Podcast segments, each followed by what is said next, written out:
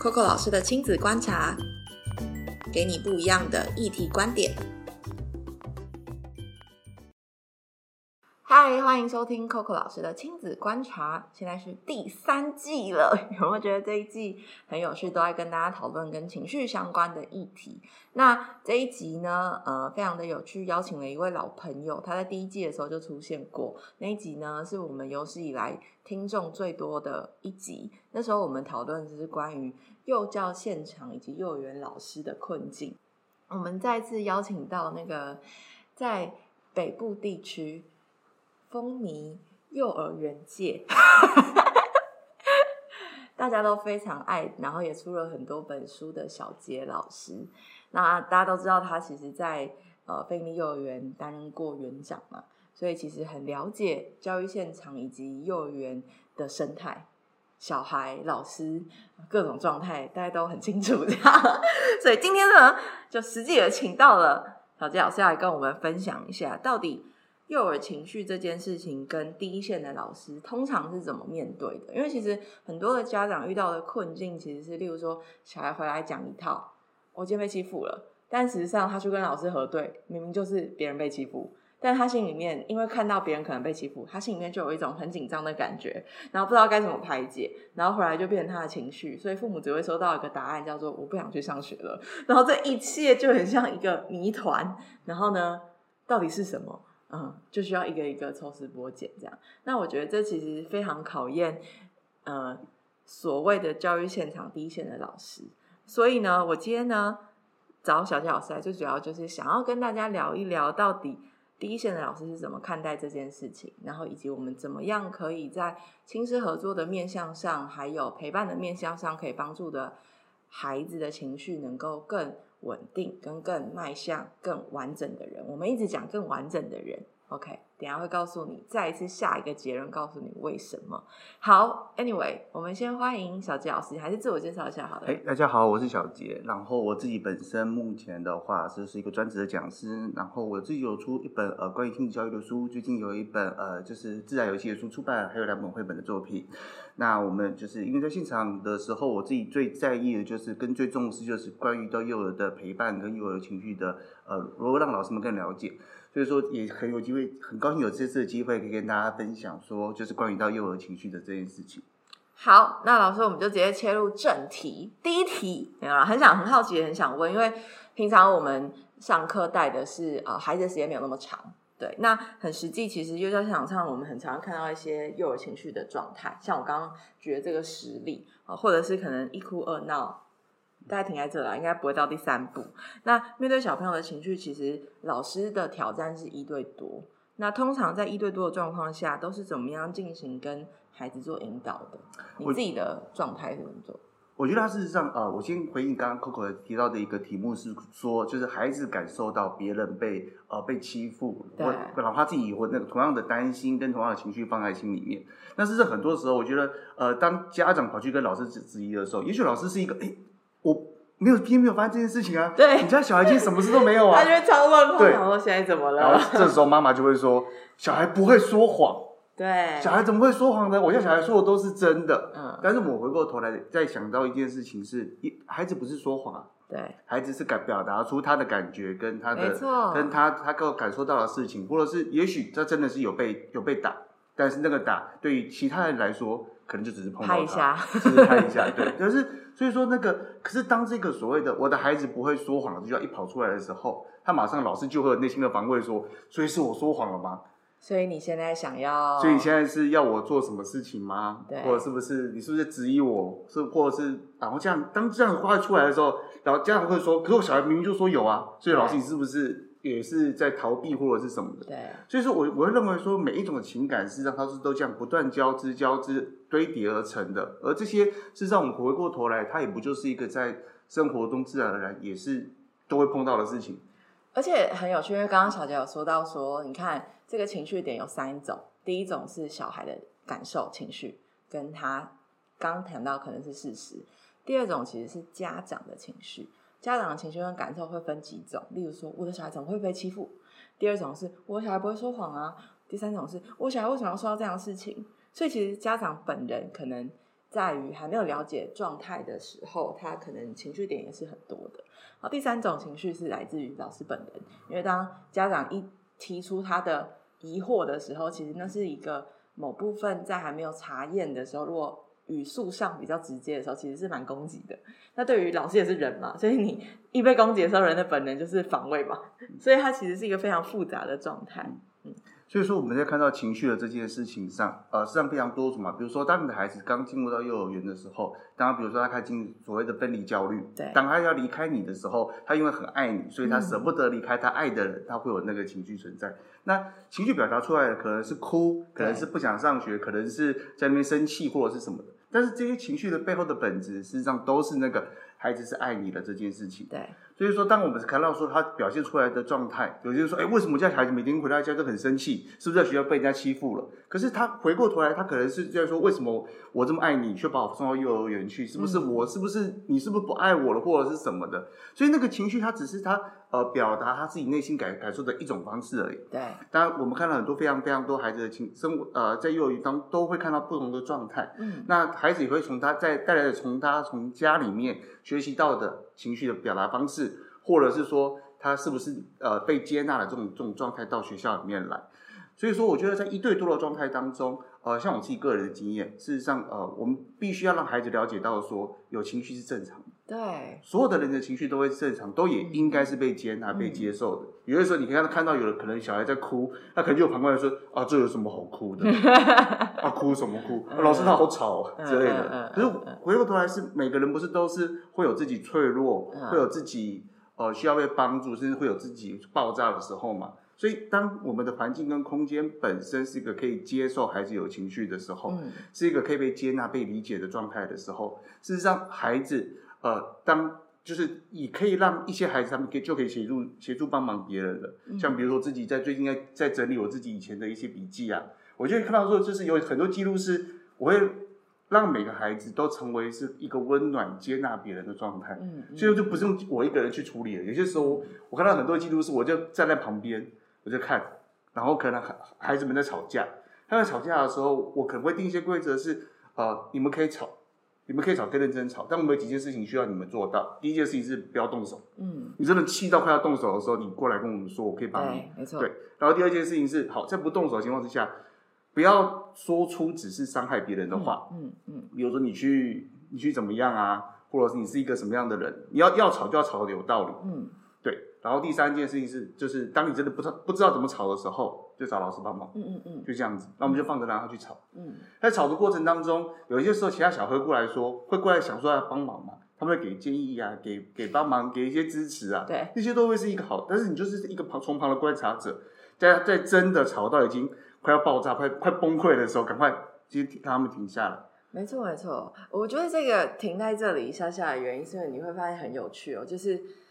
情绪它就是一个放大声量的传声筒，所以它其实都在讲讯息。可是很多时候，我们呃，对大人来说，只要听到孩子在吵架或者是在讲话比较大声一点的时候，其实大家会进入一种备战模式，所以那个备战模式就会想要阻止。然后阻止的时候，其实我们就已经阻断了孩子在练习沟通对话的方法。所以刚刚小杰有谈到一个点是，你可以吵，你可以讲，但是如果你已经受不了你自己的时候，请你来找我。你只有一个原则，其实我们是把原则讲清楚，然后让他知道说，当你知道你要出拳的时候，当你知道你快要挥拳的时候，当你知道你已经受不了的时候，请你赶快来找我。所以其实我们也是先帮他打个预防针。然后把那条线先画清楚。可是很多的时候，你会发现，如果我们没有做这件事情，我们呃，不要说放任孩子好，就是让孩子很自然的表达他的情绪。但是换言之，如果我们不这样做，我们让孩子成为一个我说一他就做一，然后他没有办法表达他的情绪的时候，我要问你，因为我没有看过这样的孩子，那他通常。的状态，当他真的遇到个过不了的坎跟一个情绪爆炸点的时候，他会发生什么事？他会就是整个会大崩溃，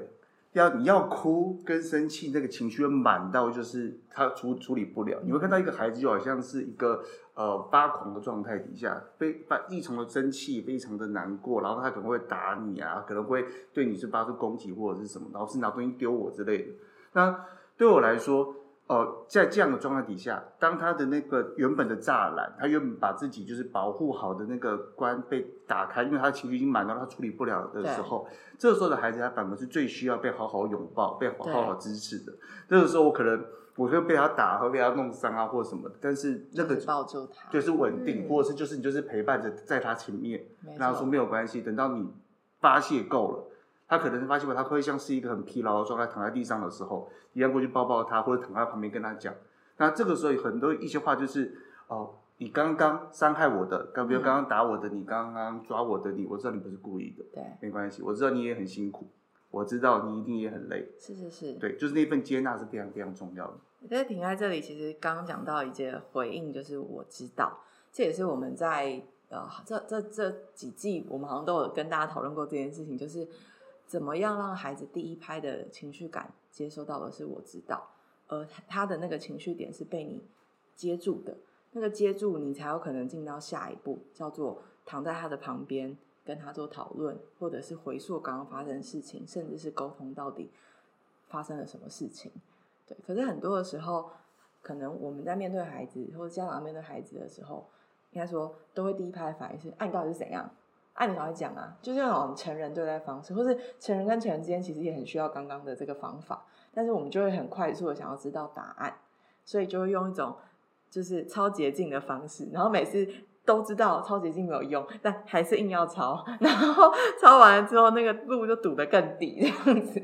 呃，我觉得他有一件事情是。呃，就算就算是我知道这句话，你也听到有些人说我知道你是怎样，但是语气的问题。还有一件事情是你的内心是不是真正的了解？还有一个最重问题是你是不是可以真心的去面对跟接受这样的情绪？嗯，因为他卡，可能有一件事情很卡住我，我们的是。在我们过往的，至少在我这个年纪啦，毕竟我大你大你一段一段年纪，就在我们这年纪当中，情绪还是被压抑的很多的，对吧？有些时候，比如说你在呃犯了所谓所谓好像犯了什么错，对，那你可能在比如说去训导处或什么，他叫你的时候，他不听你理由嘛，他说狡辩什么，先打再说，对吧？就听你就在一直在狡辩之类的话，实际上那个情绪本身，我们从过去过往的时候，我们情绪上一直都是被做断阻断阻断阻断到长大的人，那。加上你可能会有自己一些在小时候，呃，小时候自己可能不管是教养或者是老师的那种呃课室管理什么之类留下来的伤在你内心里面，你可能自己没还没有去解决，或者自己没有发现的时候，你可能会害怕去碰触到那情绪，嗯，所以你会直接你会直接先防卫，你会直接没有办法去接受孩子会有情绪的这件事情，嗯，但是那也不是你的错，嗯嗯嗯，那个也就是没有办法，我们就是这样长大，所以一定要知道，我知道我自己是怎么了。对，你才有办法真的去我知道孩子是怎么。所以你看很有趣哦，从刚刚这样讲，老师自己其实也很需要觉察自己。然后我的那个觉察是包含接受自己的状态，然后也接受孩子的状态，也接受家长的状态。它其实很复杂。好，家长自己其实也是，你能不能够接受你自己？其实，在面对这件事情的时候，你也是有感受。你也是会被这件事情或孩子的情绪挑起你心里面的感受跟情绪的，而我们怎么样在越来越平稳跟能够意识自己的状态下，同时也带领孩子去走一个意识自己跟感受自己的过程？我觉得这才是今天我们讨论这个今天想要谈的事情最难的部分，因为最卡的就是我们在这件事情上，老师呃，老师也是人嘛，但其实如果我们回到第二题，你就会发现。很多的时候，呃，家长不太知道到底发生什么事情，而老师其实，在面对于孩子，我们分两块来谈好了。我们今天先来谈老师，就是老师心里面在面对于孩子有情绪点的时候，我们来拆解给家长听，因为你遇到，我也遇到嘛。那家长其实不太知道我们在想什么，那不一定是面对你的孩子，可能是面对一个情绪事件的时候，我们当下第一拍的反应会是什么？我先问小杰。好，对我来说，可能会先去了解，去呃，去感受他流过来的情绪是什么。嗯，因为每一种情绪的爆发，它一除除非是真的，真的是一个意外突然突发的意外事件。但是在这过程当中，你可以去听他说什么，可以去感受他他发出来的情绪是哪样子的情绪，比如说是难过、是生气或者是什么的。像比如说我自己曾经碰过一个孩子，是他把别人的东西撞倒。对，然后马上爆炸，然后然后大大说：“我拿刀杀死你们，我拿机关枪射你们或什么的。”然后他接着下一句话就是说：“反呃，我觉得你们大我一定会，大家会一定会想要杀死我啊！大家一定会想要把我怎么样啊？我明天我就会死掉，我就再也不能够出现了之类的。你听到在第一在第一拍老师听到的时候会想说你在干嘛？你人家在旁边哭，因为他东西被你弄倒了，人家在哭。然后可是当那个哭的人，对，他还没有被安抚到，但是你就开始这整个就爆炸起来。但是回过头来听到他爆炸后面那个情绪是，他很害理解了，他很害怕，是，他很害怕自己不被不被看到。嗯，然后我觉得一般的时候，老师可能会直接想说啊，你就是怎样，就是你把运动打还不赶快跟他道歉，你这样想就我也不会代替之类的。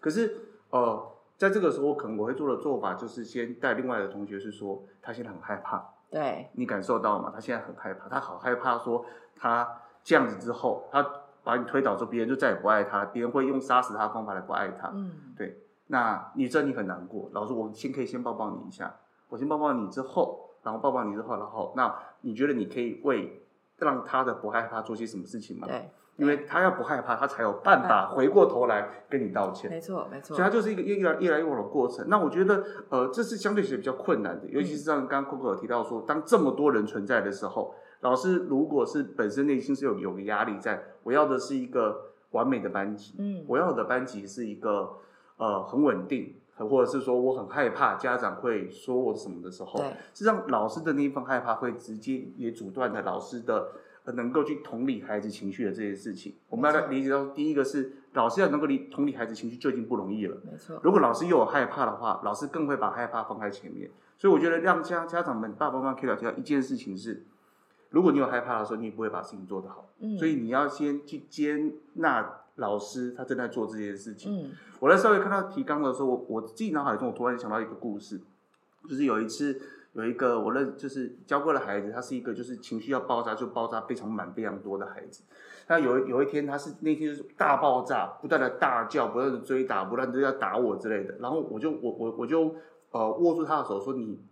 可以生气。你也可以，你可以打，但是你在打人的时候，我也会痛。我我不希望我一直被打到，你可以用其他的办法来宣泄自己。对，而像我们两个花了好像两个小时的时间，让他彻底的把情绪弄弄完。结果说，就他那一天，因为他到处乱打或什么嘛，所以他身上就有很多的淤青。对，但是说老师就会有个内心的压压力出来，到底他妈来接他的时候，我要怎么说？是是是，怎么办？他会不会觉得是我把他打伤了 或什么嗯嗯？但是我们已经被已经被打了两个小时了，我被打了两个小时，如果我还要再被说，那该怎么办？我到底该怎么办？可是后来我觉得那份关系是因为平常就已经有那个经营跟维系，对对，而且他就已经知道他的，他也知道他的孩子自己情绪发爆发的时候是这么大的，他就说没事啦，我孩子孩子的皮比较薄，他自己打受伤没关系。他自己他自己儿子也是一个，嗯，我先打了老师两个小时了，可是嗯老师没有去跟爸爸妈妈说，回到家还要再处罚我。嗯嗯嗯，对，因为我们在学校已经把事情已经处理完了我们解决啦，我们也没有在互相责怪对方了啊，对那个就是在生气之后的后的产物。那孩子也必须要为他自己生、自己这样大爆发打人打两个小时之后造成的一些淤青，他自己也是要去嗯面对嘛。嗯，对啊，虽然就是如果就因为老师总不能把自己手拿出来说，哎、我上这边也有受伤，对，在球场，不能没有办法这样，因为那就不是一个接纳的过程。但是我觉得那个过程是到了后来两个人就是可以互相在受伤的地方互相说，哦，就是哦，看到你这样子，我也很我也很难过，我也觉得很不舒服。我们下一次可不可以不要生气这么久？对，我们可以用其他办法吗？我们还有其他的部分可以让你在爆发爆炸的时候，你可以怎么处理呢？在那个过程当中，是一个当碰到了困难。碰到了呃辛苦之后，才有办法去抓到那更抓到那个点，因为孩子内心中那个最脆弱的部分被拨开了，被看到。嗯嗯，我觉得很有趣是，呃，刚听小杰分享这一段的时候，我就会想到说，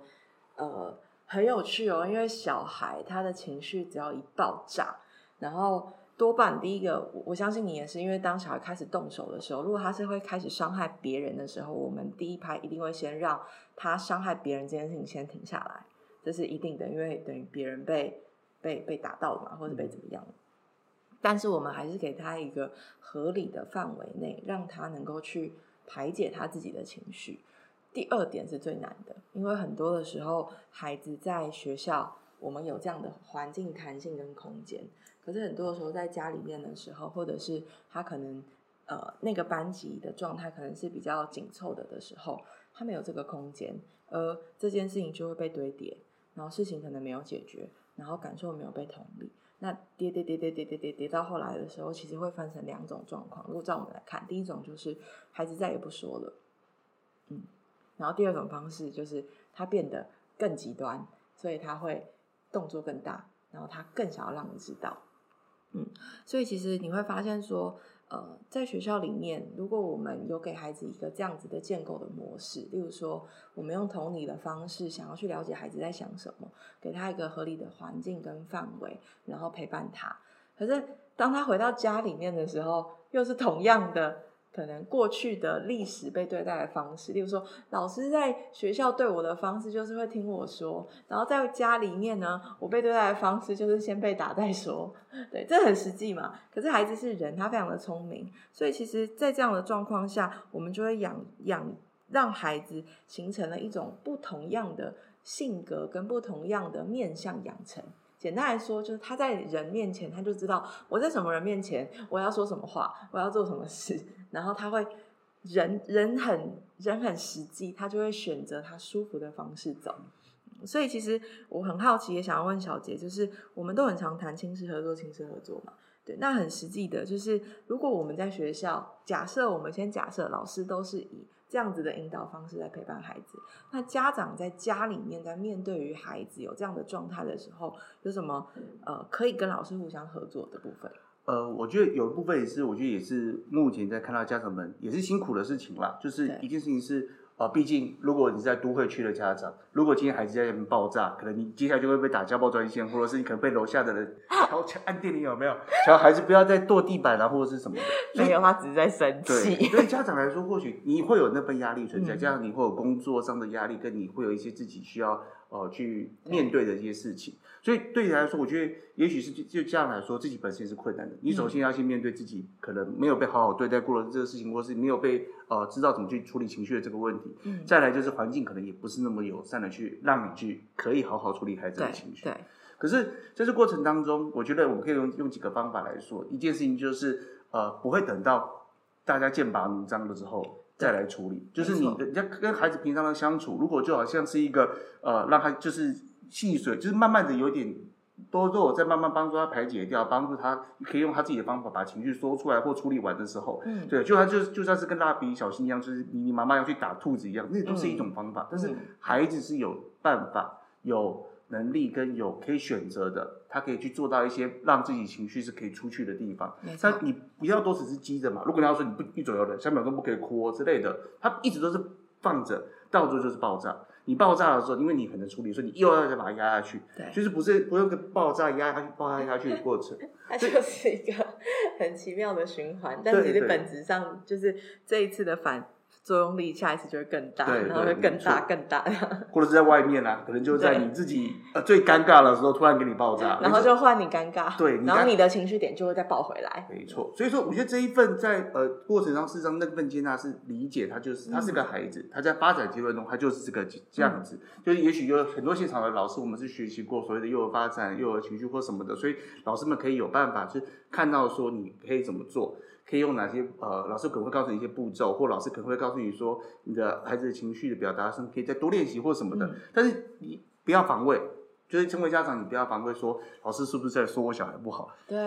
因为现在谈的是我们好像谈的是事件，但是每一个事件背后实际上都是情绪。没错，没错。所以说你要去面对这件事情，才有办法再去跟你的孩子再去谈。嗯，就是那我觉得回到这一题其实很有趣是。对于家长来说，其实大家要知道，说没有一个老师会想要告小孩的状，我觉得这很实际，因为我们所有的讨论真的很对视。对视的原因是因为这些事情其实是我们观察到的，我们的观察的目的是透过这些观察到的事情，让孩子在这些蛛丝马迹当中，我们可能会发现，哦，他可能并不是这个孩子，可能在表达事情的时候比较容易报喜不报忧。那报喜不报忧，大家听起来可能就是一个 你要贴了他一个标签。但其实他背后想要谈的是什么？孩子可能很害怕失败，或者很害怕自己犯错，所以他只敢讲出他好的。可是他好的跟不好的，我们都接纳。所以换言之，是不是在家里面，其实你会对他好的行为做出很明显的鼓励，但在对他不好的行为做出很直接的处分？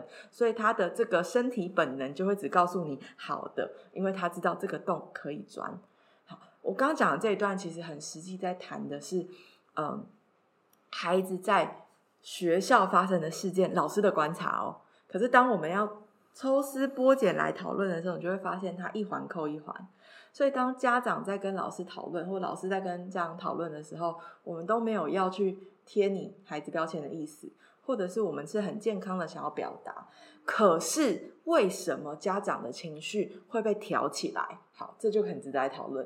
因为他可能会反刍到你自己的生命经验，他可能也戳到你可能小时候也有被这样子讲过的伤害，或者是你的童年记忆里面可能有这样子的状态发生。不要说事件状态，或者不要说童年，例如说你现在在职场上，可能你自己其实面对的情绪，你是一个会惯性逃跑的人，所以当老师讲出“哎，我的孩子”。也有这样的状况的时候，你好像就觉得自己被打了一个 巴掌的感觉，所以你就会变成防卫的人，然后要去反抗。或者是说，我觉得也有一件事情是，对于家长来说，可能觉得我已经很努力了，是，我已经很努力了，为什么我为什么我的孩子还会这样子？是是，是不是我还不够努力？是不是我不够好？是不是我没有好好把他教极端？对，他会有两部分在走，所以我常常会说，就是。如果不管是哪个极端，我们如果是就只是他在谈陪伴的话，也许就不会那么的防卫，或者是那么多的呃，你有的那个所谓的被挑起那么多的事情。那你被挑起的时候，你也要去接纳它。对你来说，呃，我自己最近我常常是有一句话放在心里面是。啊，身为父母的你，或者是身为老师的你，有一件非常幸非常幸运的是，你可以陪伴孩子成长的过程当中，这些情绪或这一些过往过往你可能没有被好好对待、好好处理过的事情，但是你可以借由着去帮助每一个孩子，去帮助自己的孩子，没错，让他们变得更好的过程当中，我们重新再经历过一次。也许有一天，你可以再把自己内心中那个受创的自己抓出来说，我好希望你当年被这样对待。而且你自己也再一次跟那个时候的你对话。是我，我好像那时候被这样对，但是我看到现在，我让孩子是不是这样子的？嗯嗯，他们的情绪是被接纳的，他们是感受到说我说的话是被理解的。当可以这样子的时候，当你可以这样子呃拥抱自己过去的自己的时候，我觉得对你来说也会是一个呃。我觉得这也就是一个身为一个父母或老师的一个嗯，上天给我们的好处吧。嗯嗯嗯嗯嗯，我觉得很有趣，就是呃，为什么一直用有趣形容？其实你会发现说，因为生命很长，但生命也很短，但生命的每个不同的阶段，它其实都是你的过去的历史累积到你的现在，而你的现在在累积你的未来，所以它其实是不断交织的。可是不代表你的历史不能被重塑。那个重塑的意思是什么？可能是接纳的功课，可能是呃。原来我的本质在想的是这个。原来我其实是一个受伤的妈妈。原来我其实是一个觉得自己不够好的爸爸。所以其实这些都是一个越来越认知自己的感受的过程跟练习。所以回到最后，我们要来讨论：如果情绪是一个一个事件的产生，一个一个事件的练习，一个一个事件来让我们能够去跟。心理的自己做沟通跟对话的话，那我就来问小杰老师，因为你有看我们新的一套桌游嘛？我想问问你，第一，因为毕竟他你知道看了各种桌游跟各种工具跟教材，让老师们可以使用嘛。然后同时之间他自己也写书嘛，所以我们先问他，你觉得这套桌游是什么？跟你看完它之后，你觉得它能拿来干嘛？好，呃，我觉得这套桌游它让我最。最喜欢或者是让我最新新看到的地方是它里面没有文字，因为对于幼儿来说，呃，没有文字是让他们可以相对起来比较好去经验，或者是比较好去，因为比较没有那个困难在了。因为如果说他跟你说，哎，那个妈妈，你告诉我上面写什么的时候，实际上你就有些时候那个会太多被字式定下来的东西，跟以及是你可能会念到会很深。对，但是越是没有文字的事情，它越是代表它有很多的想象在里面。大家可以用不同的方法去解读，大家也可以用不同的方法来玩。所以我一开始看到的第一点就是说，我觉得很棒，是它就是用还最符合孩子的语言来做这件事情。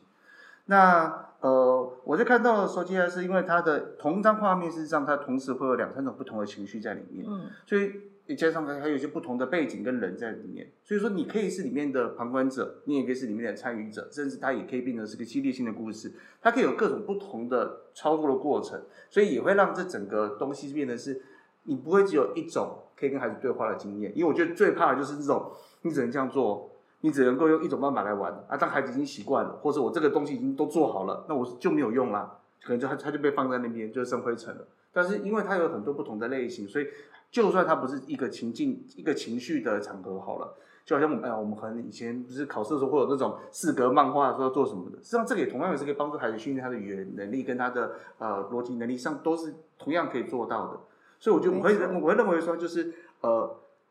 像我自己个人有个坏习惯是我我不喜欢看那个说明说明书，书对，完全不会看。